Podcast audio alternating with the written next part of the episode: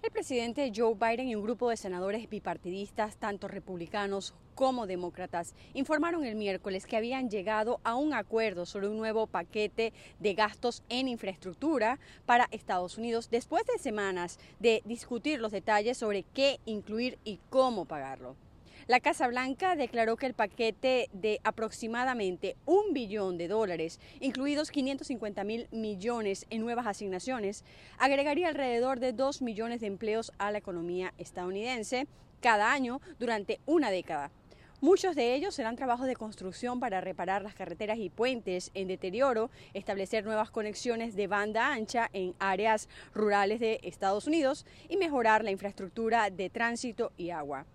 En materia de inmigración, varios meses después de nombrar a la vicepresidenta de Estados Unidos, Kamala Harris, al frente de la política migratoria, la administración del presidente Biden ha sacado a relucir, a modo de seguimiento de la situación, los avances en su gestión, en un momento en que el país se enfrenta a un notable aumento de llegadas por la frontera sur.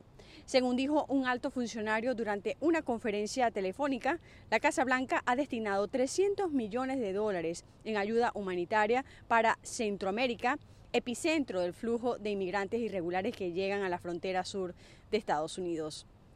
Y por otro lado, la efectividad de la vacuna Pfizer contra el COVID-19 disminuye ligeramente con el tiempo pero sigue brindando un alto grado de protección al menos seis meses después de la segunda dosis, según datos de la farmacéutica publicados el pasado miércoles.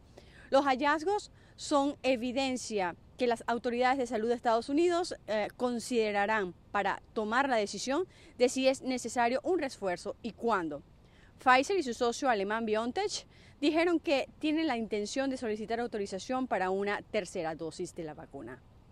Desde Washington, Sofía Pisani, Voz América.